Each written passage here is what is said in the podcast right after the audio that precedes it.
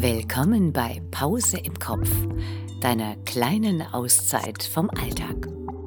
Ich helfe dir beim Entspannen und lese dir was vor.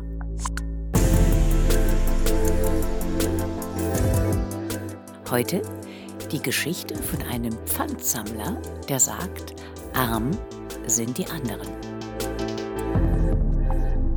Erschienen in der Mainpost, Autor Jonas Keck.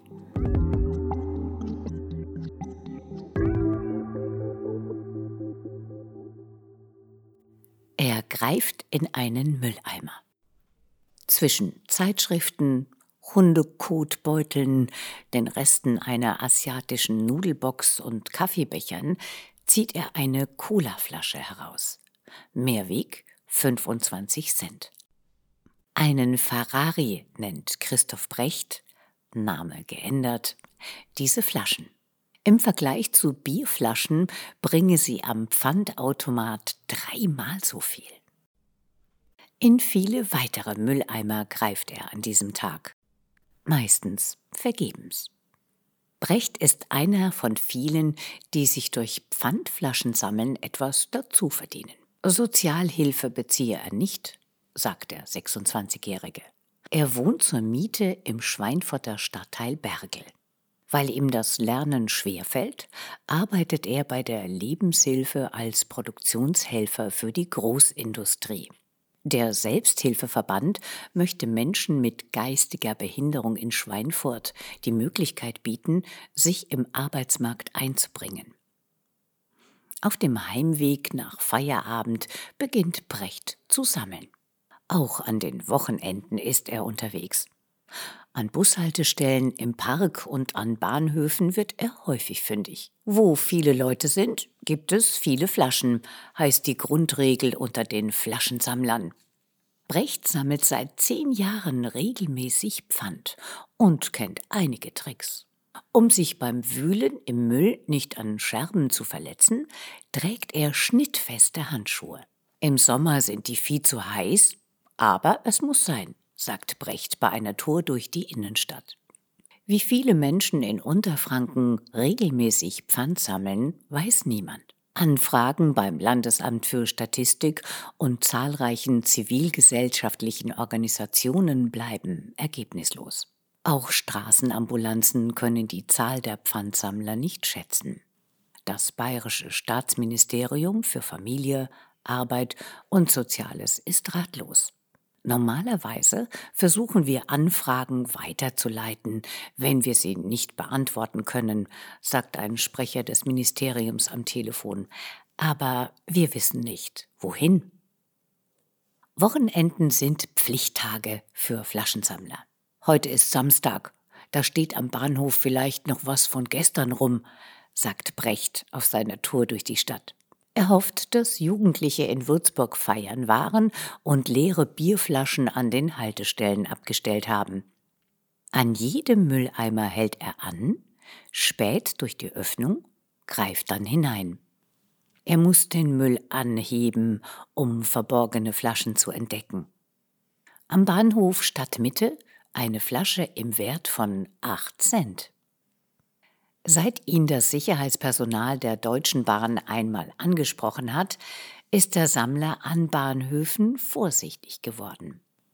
Ich würde die Wohlfühlatmosphäre an den Gleisen stören, sagt Brecht kopfschüttelnd. Die Bahn teilt auf Anfrage schriftlich mit, herumliegender Müll aus durchsuchten Abfallbehältern verunreinigt den Bahnhof, stört das Sauberkeitsempfinden und kann zum Absinken des subjektiven Sicherheitsgefühls der Bahnhofsbesucher führen. Das Unternehmen möchte, dass sich alle Bahnhofsbesucher und Reisende in unseren Bahnhöfen wohlfühlen. Das Sammeln von Pfandflaschen sei dort deshalb grundsätzlich nicht gestattet. Ansonsten stößt Brecht selten auf Ablehnung. Jugendliche hätten ihn einmal blöd angemacht und gefragt, was er da tun würde. Er ignorierte sie. Das mit dem Sammeln muss nicht jeder wissen, sagt Brecht. Unangenehm sei es ihm nicht, wenn Passanten beobachten, wie er in Mülleimern wühlt. Ich blende die Leute aus, sagt Brecht. Die Leute sind da, aber für mich sind sie nicht da. Den Satz hat er aus einem Video. Auf YouTube hat sich der Schweinfurter mehrere Reportagen über Pfandsammler angesehen. Man könne da noch etwas lernen. Die Sache mit den schnittfesten Handschuhen zum Beispiel. In einem Video hat er auch erfahren, wie man städtische Mülleimer öffnet. Im Baumarkt habe ich mir einen Vierkant besorgt, sagt er und holt seinen Schlüsselbund hervor. Mit dem Werkzeug daran kommt er durch die geöffnete Klappe mühelos auch an Flaschen, die er bisher mit einem Stock aus dem Mülleimer fischen musste. Ob das erlaubt ist, weiß er nicht so genau. Es ist nicht erlaubt, zumindest in Schweinfurt und Würzburg. Streng genommen geht der Inhalt der Abfallbehältnisse durch das Einwerfen in den Besitz der Stadt über teilen die Verwaltungen mit. Wir weisen die Sammler auf das Verbot hin und untersagen die Entnahme, schreibt eine Sprecherin der Stadt Schweinfurt. Bußgelder und sonstige Strafen seien bislang nicht verhängt worden. In Schweinfurt wie in Würzburg haben sich die Stadträte gegen sogenannte Pfandringe entschieden. Darauf können Passanten ihre Flaschen abstellen, damit Bedürftige nicht in den Müll greifen müssen. Mir würde es schon helfen, wenn die Leute ihre Flaschen neben den Mülleimer legen, sagt Brecht. An diesem Tag findet der Schweinfurter einige Plastikflaschen entlang des Mains. Nicht nur in Mülleimern, auch am Wegesrand.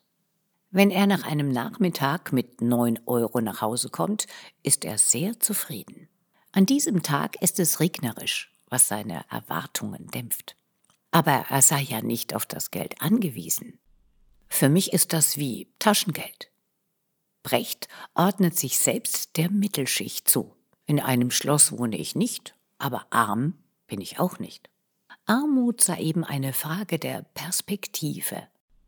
Arm sind die anderen, sagt Brecht und meint damit die Obdachlosen. Denen klaue ich das Pfand nicht vor der Nase weg. Seit Oktober gibt es sogar eine App von Berliner Studenten, die Flaschensammlern das Leben einfacher machen möchte.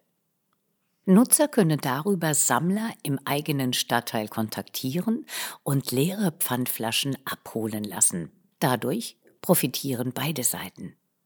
Pfandgebende werden ihre angesammelten Flaschen los. Pfandnehmenden wird die Suche nach Pfand erleichtert, heißt es auf der Webseite des Projekts pfandgeben.de, einer Berliner Hochschule. Auch Brecht ist dort registriert, gemeldet hat sich aber noch niemand bei ihm. Brecht sammelt immer allein. Andere Sammler kennt er nur flüchtig. Konkurrenz untereinander oder Revierkämpfe hat er noch nicht erlebt. Der Schweinfurter ist das, was die Wissenschaft einen Routensammler nennt. Der Soziologe Sebastian Moser hat für seine Dissertation eine Feldstudie über Pfandsammler durchgeführt. Als wichtigste Lektion bezeichnet er, dass man nämlich Flaschensammler schwerlich an ihrem Äußeren erkennen kann.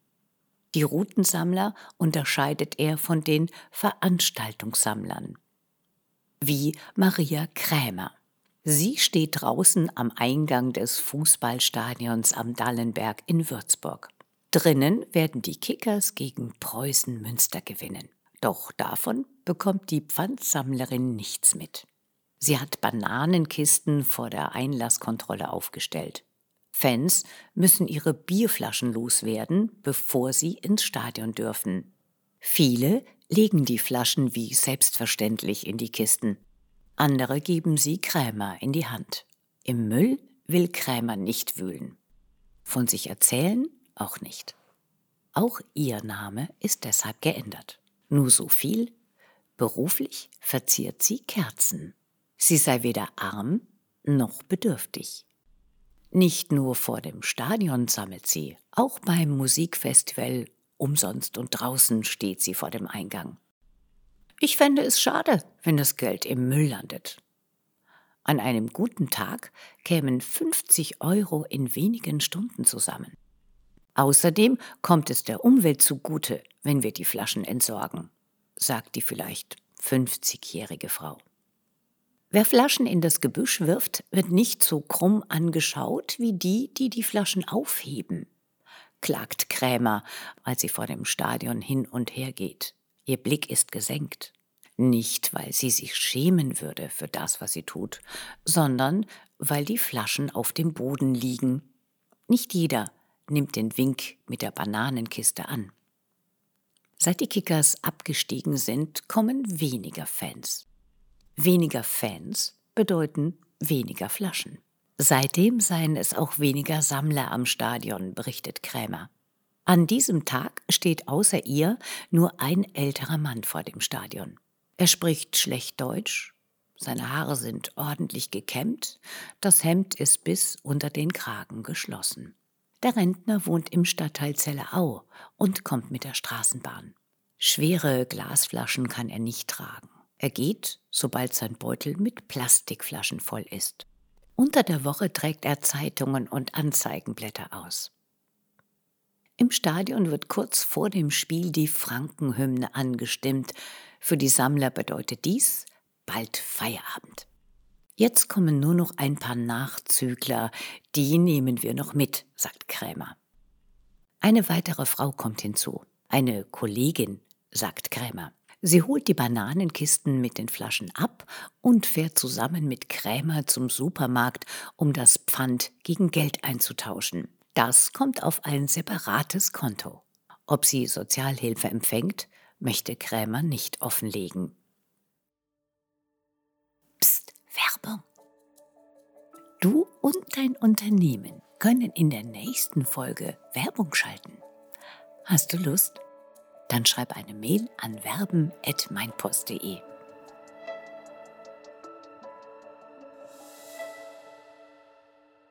Christoph Brecht erzählt, dass ein Freund seiner Mutter Hartz IV bekommt. Der hat sich das eine Zeit lang aufgebessert durch das Sammeln. Durch ihn bin ich auf die Idee gekommen. Flaschensammlern, die Hartz IV beziehen, kann die Sozialleistung theoretisch gekürzt werden. Wer Pfand im Wert von mehr als 30 Euro im Monat sammelt, überschreitet den Freibetrag und müsste dies beim Jobcenter melden. Aber weder in Würzburg noch in Schweinfurt ist den Ämtern ein solcher Fall bekannt. Über seine Einkünfte führt Brecht nicht Buch. Er sei ja nicht auf das Pfandgeld angewiesen und rechnet deshalb seinen Stundenlohn nicht aus. Nach zweieinhalb Stunden Suche hat er für heute genug. Der Regen ist stärker geworden. Im Supermarkt druckt der Pfandautomat einen Bon aus. 4,73 Euro. Brecht sagt, das ist okay. Wie der Autor die Recherche erlebt hat. Für die Recherche sprach ich mit Menschen, die mir im Alltag aufgefallen sind, wie sie in Mülleimern und öffentlichen Plätzen nach Flaschen suchten. Ich begegnete ihnen beim Einkaufen in der Stadt, beim Joggen im Park und auf dem Weg zur Arbeit. Ich ging gezielt nachts an den Würzburger Bahnhof und die Eingänge von Diskotheken. Über zehn Sammler sprach ich an. Oft scheiterte das Gespräch an Sprachbarrieren oder endete nach wenigen Sätzen, weil viele Pfandsammler nichts über ihre persönliche Lage öffentlich preisgeben wollten. Armut ist nach wie vor für viele ein Tabuthema. Verbände, Behörden, Parteien oder Unternehmen sind häufig die ersten Ansprechpartner für Journalisten, um an Betroffene zu gelangen. Pfandsammler sind in keiner dieser Institutionen organisiert. Christoph Brecht habe ich über die App pfandgeben.de kennengelernt und bei einer Tour durch Schweinfurt begleitet. Ich habe den Eindruck, dass sich Brecht mit seiner Situation als Geringverdiener arrangiert hat. Auch das verdient Anerkennung. Je nachdem, wann du diese Folge hörst, wünsche ich dir jetzt einen schönen Resttag oder eine gute Nacht. Bis bald.